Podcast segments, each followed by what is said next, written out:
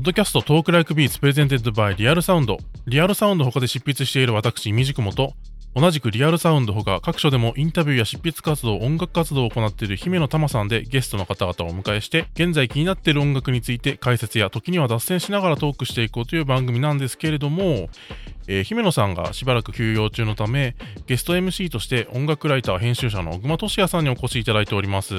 どうも小熊です。よろしくお願いいたします。はい、よろしくお願いいたします。でそしてゲストには前回に引き続きエルムホイさんをお迎えしております。よろしくお願いします。エルムホイです。よろしくお願いします。というわけで早速中編ではですね、ソロアーティストエルムホイの表現の進化と題してトークしていきたいと思います。今回もまたテーマに合わせてエルムホイさんソロ名義の楽曲から新しいチャレンジや表現の進化につながったと感じる3曲を事前に選んでいただいております。でまず1曲目なんですけれども、ファーストアルバムのジュニア・リフジーからセカンドソートを選んでいただいております。はい。こちら、あの、選んでいただいたポイントは何でしょうか？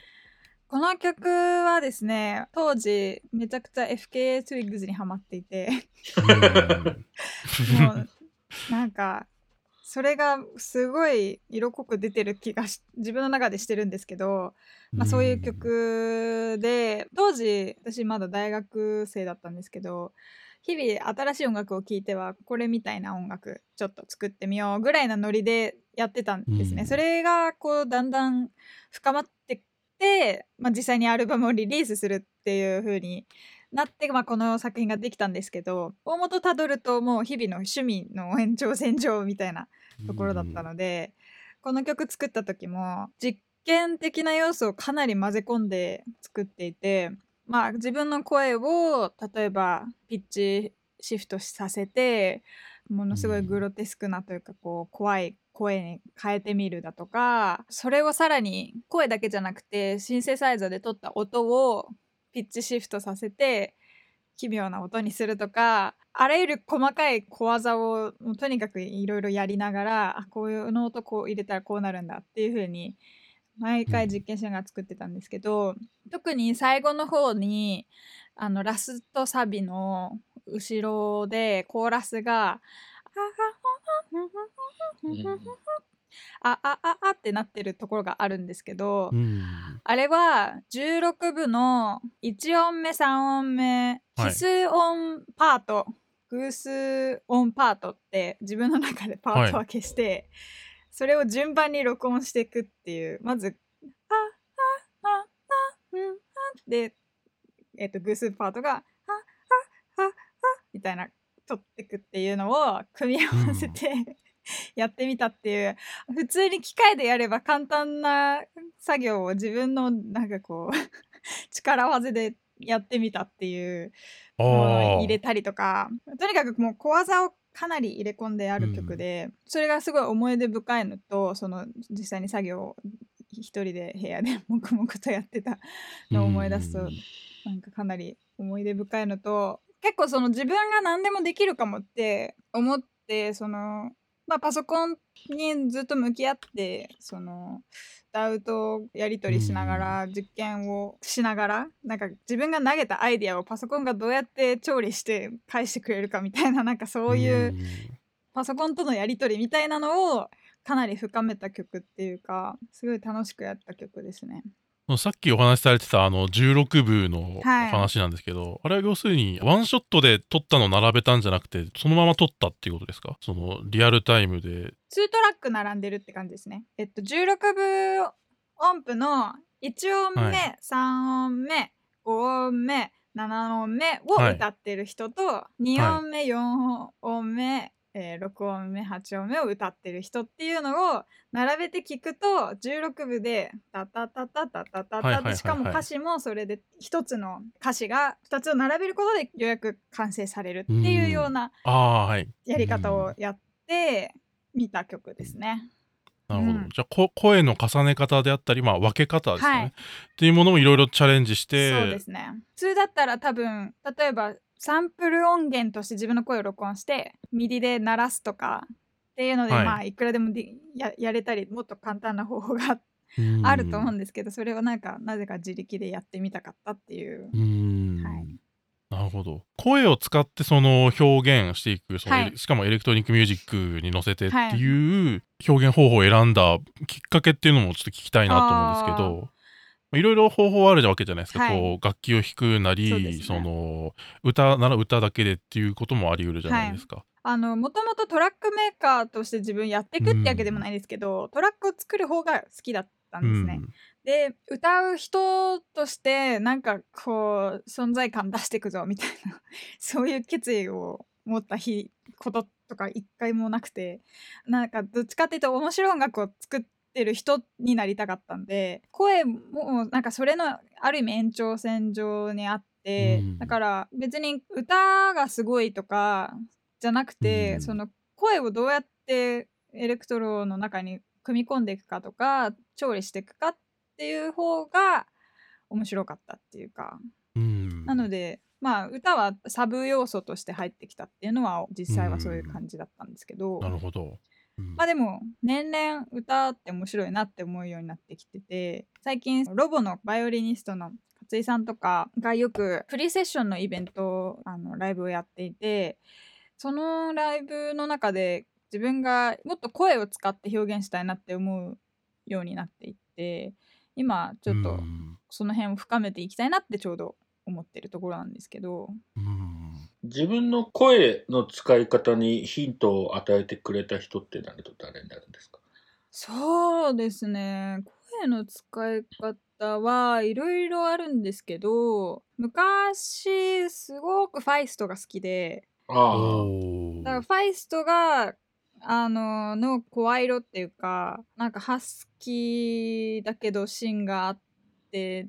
ちょっと艶やかでもあってっていう謎な声質じゃないですか。それにすごく惹かれて真似したりとかもしてましたしあとは黒糖ツインズ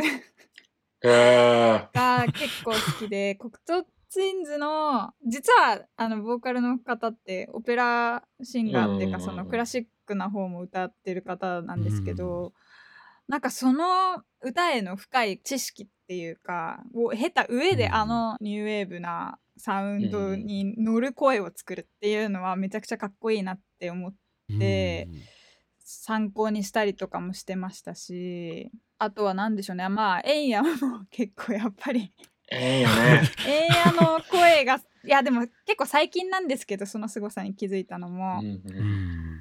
うん、もうあの温蔵感はやっぱすごいんだなと思って。うん、なんか円や再評価みたいなのめっちゃ最近ある感じしますよね。えー、そうなんですよ結構グライムズのプレイリストで円や入ってたりとかしましたよね。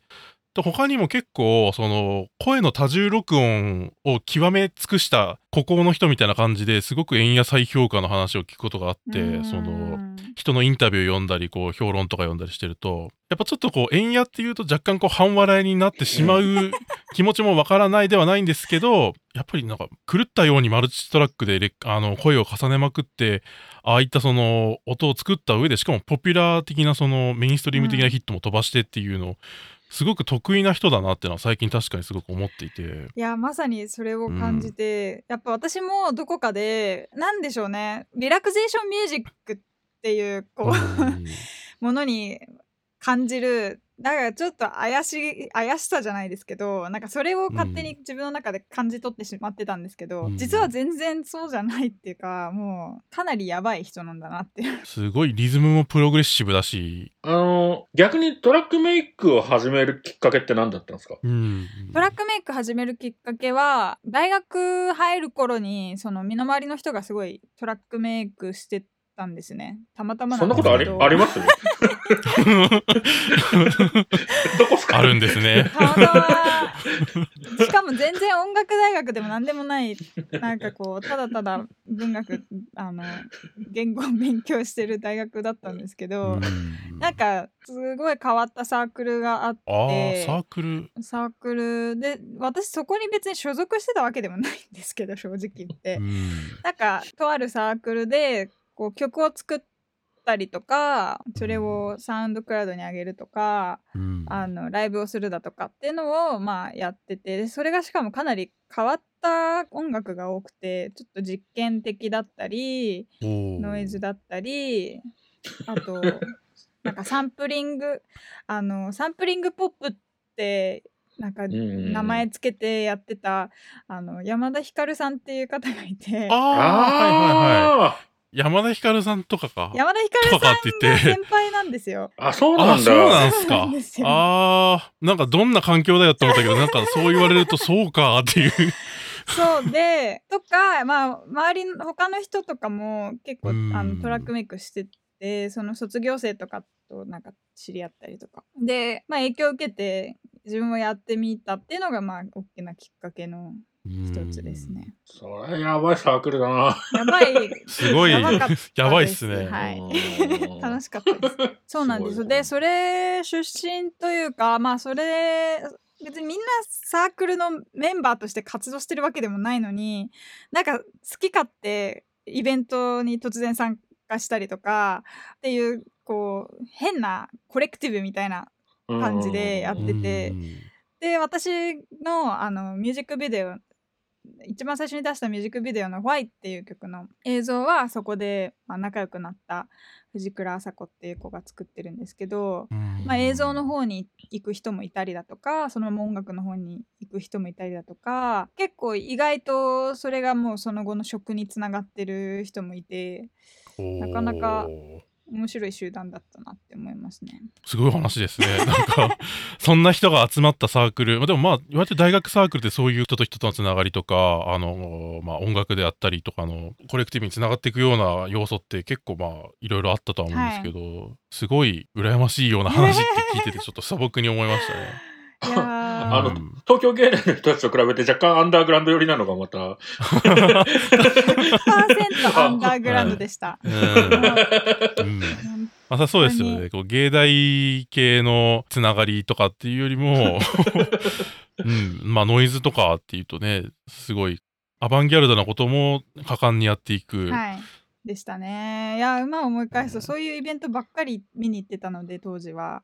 今の自分がすごいオーバーグラウンドなのがびっくりですね。なんか。確かにですもう、うん、ミレニアムパレードとかを通じてすごい本当にメインストリームのところにもタッチしている今から思うとああなるほど、はい、そこにルーツがあったっていう感動的な話ですね、感動的な？あのリリースされたのが2015年ですはいそうですね。あの最初のアルバム、はい、えー、で次に選んでいただいた曲があのこれはもうリリースされたばかりというか直近の楽曲でいいですね、はい、こちらは挙げていただいたポイントっていうのは何でしょうか？これはですねあの実は去年の6月にバンドキャンプ上ではリリースしてたんですけどエルガール媒体のエルガールと、はいはい、えっと、ブランドの MCM っていう、まあ、ブランドカバンのブランドのコラボ動画ということでまあ、最初はその CM のために作ったというかでその時にその映像の監督をしてたのがジョー元代ちゃんっていう子でまあいろいろ短編作品とかでかなり賞を取ったりだとか日本のあの化粧品だったりの CM も作ってたりするような子なんですけど、まあ、その子が声をかけてくれてなんか私の音楽のスタイルをそのまま出していいのでなんかかっこいい曲作ってくださいっていうような感じで言ってくれてなんかすごく自信を取り取り戻しても別になくしてたっていうのと違うんですけどその自分のやってきてた音楽をこうやって評価してくれてそのなんかこうそのものをこういうまあ言ってみたらかなりメジャーな世界観の中のこう音楽として使いたいって言ってくれてるのって結構嬉しかったというか、やってきたことが認められたんだなっていう風に感じてでそういう自信を持った上で作った曲だったんでかなりこうこれもやりたい放題というかなんかこうあんまり何も気にせず作れた曲ででちょうどコロナのタイミングに入った後だったの作り始めたのがこう家にずっとこもってましてで会う人といえばまあ親戚、まあ、家族とかまあ本当に近い友達とかしか会ってなかったのでなんかそういう限られた世界の中で 自分の居心地のいい状態で作れるって結構音楽作る上ではすごい大事な環境というか、まあ、その中で作れたのでよかったなっていうのと,、えーと、とうちの姉が 私の姉が結構コーラスとかその詩を読むシーンがあるんですけど最初に。その詩を読んでくれてたりとかだいぶ家族が関わっている。曲になっていて。そうなんですよ。だなんかその辺も結構私的には新しかったっていうのとあとミックスを他の人にお願いしたのがまた久しぶりで今はベルリンに引っ越してしまったんですけど前は日本に住んでたジョータリアさんっていうあのドラマの方、ドラマ兼トラックメーカーの方でがやってくださっていてなんかそういう他の人と自分の音楽の、まあ、音像の部分でコラボレーションできるっていうのも自分の中ではかなりこう一歩前に進めたというかあのいい経験になった、ずっと結構自分の中で完結させてた部分もあったのでここ数年は、っていう部分でもかなり勉強になった曲ですしってぐらいですかね。その依頼があった時は本当に何も尺とか空気感とかそのあるいはこういうようなテイストでみたいなものもなく本当にもうエルムホイさんらしさを出してくれみたいな感じでもうお任せみたいな感じだったんですか？一応そのジュニア・レフュージーの楽曲聴いてくれてて、はい、まあこの曲、はい、えっ、ー、とアルバムのまあ何曲か、まあ、こんこんな空気感とかっていうのは一応指定はあったんですけどあ,、はい、まあ、あともちろん尺もあの、映像なので尺自体はしてあったんですけど、まあ、うん、あのその後この曲に関しては伸ばしてアレンジし直して作ってあの一曲としては完成させてる感じですね。お姉さん仲いいんですか？姉仲いいです。めっちゃ仲いいです。お姉さん な何されてる方なんですか？姉は美術系であのギャラリーで働いてるんですけどすげえな。現代アートの方ですね。えーなんかお姉さんの影響もね、なんかもともと音楽の原体験で大きかったみたいな話も読んだけど。はい、かなり大きいですね。やっぱ4つ上だったんですけど自分が知れない情報をいち早く取り込んでこう家に持って帰ってきてくれてたっていうか、まあ、学校で知ったバンドとかの CD とかを持って帰って家で聴いてるのを私が盗み聞きするみたいなことで結構影響は受けたと思いますね。うん、まあ、楽曲自体の話をするとピッチがこうグッとベンドしていくみたいな展開がすごくこう多用されたりして、はい、こうメロディーがまっすぐ進んだりとかコード感がまっすぐ進んで気持ちいいっていうよりはすごいちょっとこうトリッピーな感じのポイントがいっぱい入ってる曲だと思うんですけど、はい、そういったところでそのこの楽曲の中でそのご自身の中で音楽的な面でチャレンジしたところとかってありますか？そうですね。いやまさにあの転調って私多分今までしたことなくて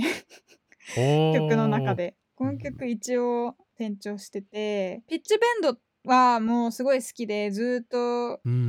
なんか自分のライブの中でもあのいつも取り込んでる要素なのでなんかそのなんで好きなのかちょっと分かんないんですけどピッチベンドって心地いいんですよね。なんかこう溶けるみたいな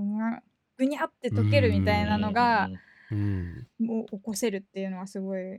面白いなって思っているんですけど、まあすごいそれ取り入れてますね確かに。小熊さんはこの曲聴いていかがですか？ピッチベンドへの執着って話が今やっぱ面白いですよね。あの前編でもアルペジエーターの話をしていたりとか、なんかそういう、なんていうんですか、音へのこだわり、特定の技術や操作へのこだわりみたいなとことかが結構多かったりするんですか、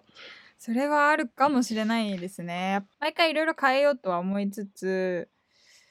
やっぱりライブで何をやってきてるかっていうのが最近の制作ではかなり入り込んできてる気がしていて普段私がソロでライブする時っていうのはトラックを流してその上で歌うかサンプルをいっぱい並べてその場でこう組み合わせていってエフェクトをかけながら自分の声もループしてっていうのをやったりとか、まあ、いろいろあるんですけど毎回やっぱここぞっていう時にピッチベンドを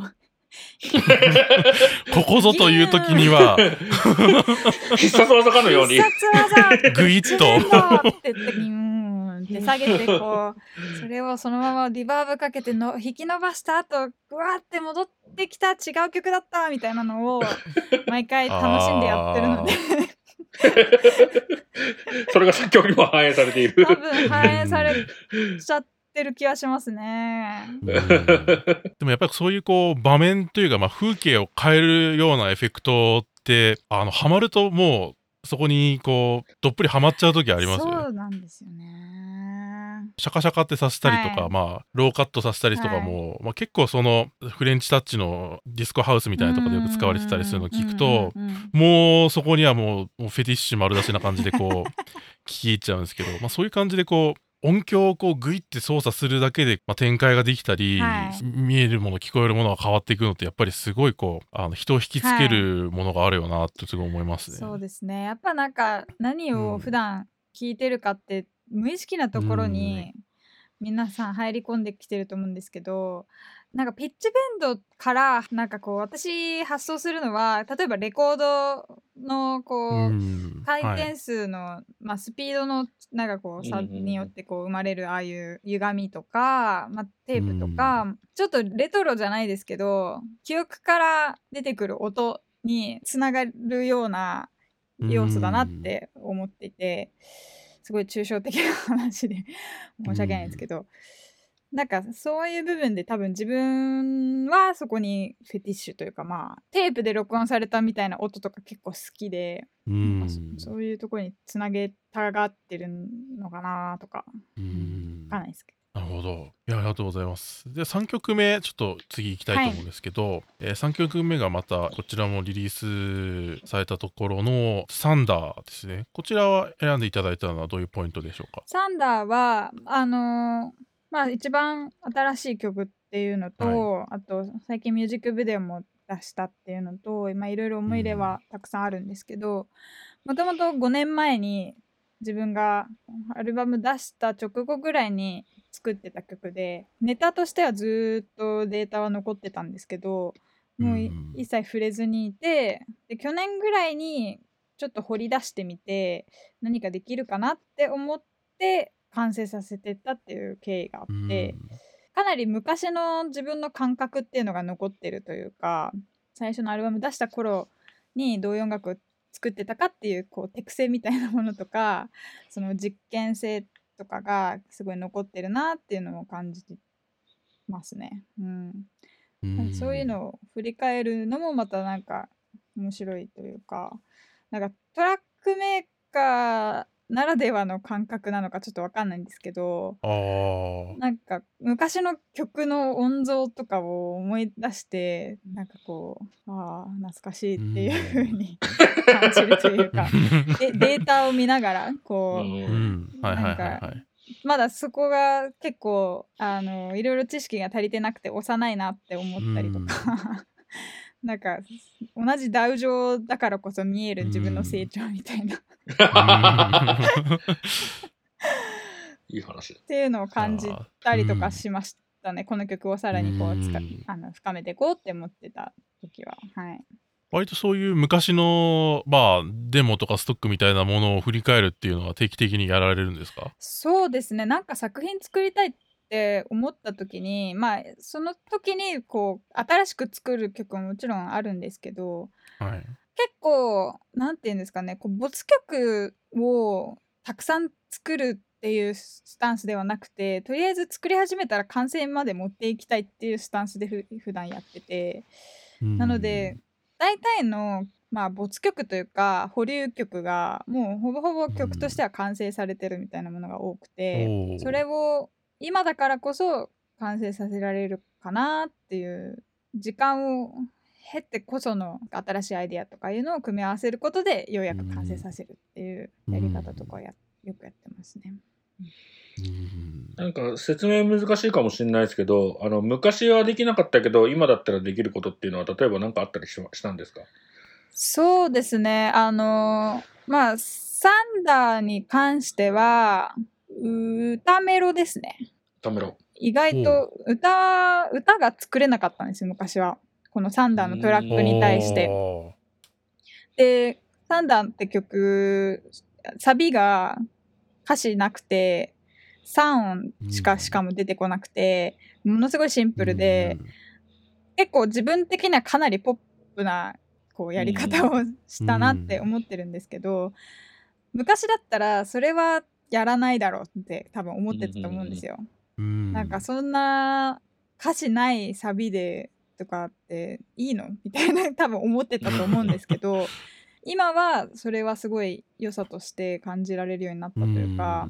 普通に歌詞がないこう叫びに近いようなだけど叫んでもいないような,、なんかそういうサビっていいかもって思えるようになったというか、っていう成長があったのはありますね。うんなんか言葉をあえてこういう言い方がいいのか分かんないけど捨てるっていう判断できたのが今だからできるっていうの結構面白いなと思って。もっとこう声にフォーカスする人もいればあのサウンドとしての声にフォーカスする人もいれば、はい、こう言葉にフォーカスしてずっとこう言葉にこだわり続けるみたいな人もまあもちろんいると思うんですけど、はい、まあ、どっちかというとあのちゃんと言葉は紡ぎたいって思うような感じだったんですかね昔は。うんというよりかはもっと技巧的だったりもっとアイディアとして面白いとかなんかこう感情に訴えるとかその何がナチュラルかとかじゃなくてもっと面白さを追求したかったんですね昔は多分。あなるほど。でもちろん面白さの追求っていうのは永遠のテーマなんですけど、うん、でもそれが音楽にとって全てかっていうとそうじゃないっていうかその、うん、ギミックって音楽に当てはまる言葉なのかちょっと分かんないですけど、うん、なんかこうそういうところばっか深めてっても本当は面白くないかもってたまに思ったりしてて、そこの曲の流れで言ったらサビはこうなるっていうのをもうちょっと自然にこうなんか自分を音楽に身を任せた時に出てきたのをそのまま採用するっていうような感じでやってみたっていうところがありますね。なるほど。1曲目のね、セカンドソートの、はい、あの頃の話と完全に今のも繋がってますよね。なんかやっぱだんだんちょっとテクニカルなものがもうちょっとなんか見せ方が変わってきたみたいな意味で、今の話はすごい何をもって成長したのかがよくわかる話っていうか。うん、うん、っていうのはありますね。でもやっぱだからこそその声のそのものの表現力みたいなものを深めたいって思ってるのも結構そこにそそれともつながる話になるのかなとも思ったりしました、今。はい、うん、なんかやっぱりこう、まあ、成長っていう言葉がふさわしいか分かんないですけどその自分の表現を深めていきたいと思った時にやっぱりこう技巧をあのもっとこう詰め込みたいとかそのもっと凝ったことをしたいって思う時もあればそういっただけじゃなくてその自分がこっちの方向が深めることだと思ったこと以外のところにも全然深める余地があるみたいなことをちょっと今の話聞いて思ってて、うんね、まあ、ギミック的なものよりもその声っていうものの表現を深めていくっていう方向性へ興味が移るっていうそのプロセスがやっぱり今回お話、まあ、3曲あの重ねて聞いててすごいこう浮かび上がった感じがして、ちょっと今面白いなって思いました、ありがとうございます。あとあれですよね宇宙服着たエロモフェダのビデオが最高ですよ。本当にコンピューターマジック以来の衝撃ですよ。本当に。あの NASA の宇宙服着たやつ。最高だなって思って。なんであんなビデオになったのかがちょっと僕気になってます。そうですね。あれあれがまさにさっき言ってたその城本よちゃんっていいでもその一緒にか仕事した子にお願いして結構私の歌詞の内容を、まあ、彼女に説明する中で彼女がこう思い浮かんだというかそういうストーリーというか映像に関するアイデアは結構彼女が作ってくれた部分が大きいんですけど本当に建物を壊してるので あ、言っちゃった。これ MV 見てない人はあれか。まあでもすごい MV の中に映ってるものは全て事実っていうのが胸熱ですね。やっぱ見返して。本当に奇跡みたいな景色だったので、あの、最後の方に出てくる景色というか、その光の感じとか。うん。うん、映像もまた奥深いなというかその私は全然ノータッチできてますけど面白いなって思いましたねあの MV 撮影は、うん、でちなみに今年の2021年にはニューアルバムも控えているという話ですけれども、はい、どんなアルバムになりそうですか？とにかく詰め込もうっていう感じですね。自分が何が好きか何が心地いいと思ってるか何ができるか、こう何を考えてるかいろんなこうものを詰め込もうと思ってやってます。はい。もう結構できてるんですか？大方できてるんですけどここからが実は時間かかるなっていうのに気づいちゃいましたね。やっぱ大方できたところから何をブラッシュアップさせていくかみたいなのがやっぱ一番難しいですね。やっぱり作るって。うん。その制作自体はいつ頃からそのアルバムにしようって感じで作ってたんですか？うん。まあこの5年ぐらいずっとやってきてる曲とかもあるので、うん。はあはあはあ、その曲単位で考えるとそれぐらい時間はかかってますけど、うん、まあ実際にアルバムにしようって思ったのはまあ去年末ぐらいからですね。じゃあもうその5年ぐらいのその活動のある種の集大成みたいな感じでいろいろ詰め込もうみたいな、うん、そうですね。なるほど、非常に期待がかかる。楽しみな言葉ですけども。頑張ります。はい。それでは、えここまでソロアーティストエルムホイの表現の進化と題してエルムホイさんに3曲紹介していただきました。え改めて、え3曲タイトル振り返りますと、ファーストアルバムのジュニアリフジーからセカンドソート。で、次に紹介していただいたのが、直近のシングルで E。そして3曲目がサンダーのこの3曲を紹介していただきました。ぜひ皆さんチェックしてみてください。次回はエルムホエが今ハマってるカルチャーとはというテーマでお話を伺っていければと思います。ゲストはエルムホエさんでした。ありがとうございました。ありがとうございました。小熊さんもありがとうございました。ありがとうございました